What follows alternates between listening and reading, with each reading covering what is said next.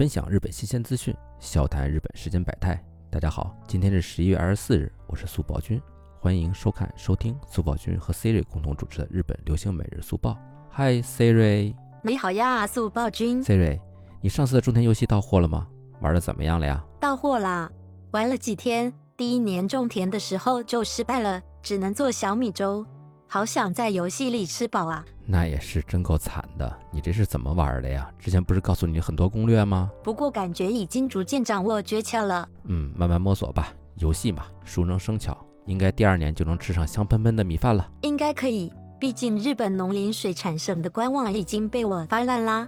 还有去看大家的攻略视频之类的。原来你玩游戏还会看攻略视频啊？会的哟，还会看大家的直播。比如看到很有趣的，和我一样第一年颗粒无收的，我就特别高兴。你这个叫幸灾乐祸，知道吗？不过我好像看到别人一样失败，我也会很开心。不过看攻略视频也不会减少自己的兴趣吗？我感觉游戏还是要自己慢慢摸索会比较好一点啊。看攻略视频会更省时间啦，而且方法迟早会摸索出来的。你看油管上那么多攻略视频。播放量都几十万上百万的，说明大家都很有需求。我平时不怎么看的，不太清楚。说到这个，最近我我听说了一个挺有趣的消息。嗯，什么消息啊？你跟我说说。日本冲绳宫古岛的一位三十七岁的自卫队队员被停职了，原因就是他投稿了游戏攻略视频。啊？为什么投稿游戏攻略视频会被停职呢？太奇怪了吧？因为从二零一七年六月到二零一九年三月。他投稿的游戏攻略视频，一共获得了有管上一百零八万日元的广告费用。哦，我知道了。自卫队队员呢，算是公务人员，而公务人员呢，不能够有副业的，因为有了副业收入呢，所以他被停职了，对吧？没错。然后他就被停职四天处分了。四天其实还蛮短的啊。也没什么大事儿吧。不过不少日本网友觉得，因为这样受罚也是挺冤的。为什么呢？违反规定被罚很正常啊。因为他们觉得公务员吃的是死工资，是民间的平均工资，而日本自卫队队员的收入大约二十万日元每个月。嗯，确实啊，每个月二十万日元的这个收入啊，和二十到二十四岁日本男性上班族的收入差不太多。但是呢，和平均水平的三十万日元呢，还是有所差距的。是的呀。所以日本网友认为副业可以增加额外收入，只要这种副业是在不影响主业的前提下进行的，那么就应该被认可。如果放任公务员去搞副业的话呢，即便是在不影响主业的前提下，也会产生很多风险的，比如泄露机密等等，对吧？是这样的，像我们国家也一样，像个体经营啊、创办企业之类的，有严格的限制。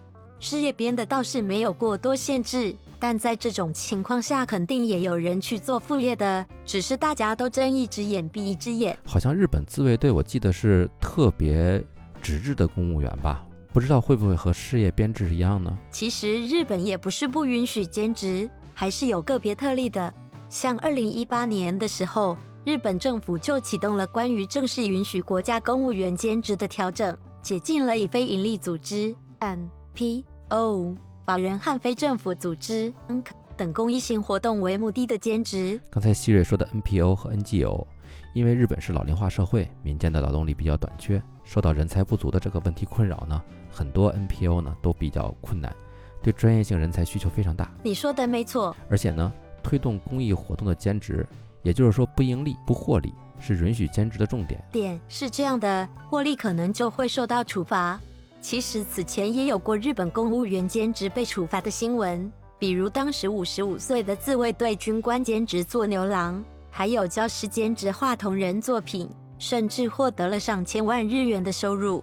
这个这个新闻我其实看我也看了，五十五岁的那位啊，名字好像叫做森田哲哉，是海上自卫队的一等海佐。听说是因为经济方面的压力太大了，然后呢自己办了一家风俗店，还身先士卒的呢自己做起了牛郎。身为自卫队官员呢，还成为了卖点了。对对对对，兼职做牛郎其实也还行，只是不大好开口和别人说。毕竟风俗业虽然摆不上台面，但是也是日本经济收入的重要一环。而且自己也一把年纪了，这个后来被发现了，就被开除了。最大原因是因为泄密。嗯，泄密就不应该了，这纯属自己作死的。兼职画同人作品的教师，这个新闻我倒没看过。他是怎么被处罚的呢？因为他画的作品属于儿童色情方面的。啊，这就绝对不能忍了。儿童色情方面呢，绝对是罪不可赦的。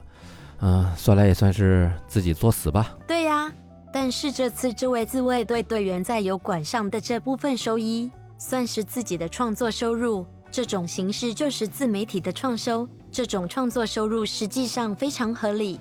而且其实现在油管上的游戏攻略视频非常非常多，可以说这个市场已经完全饱和了。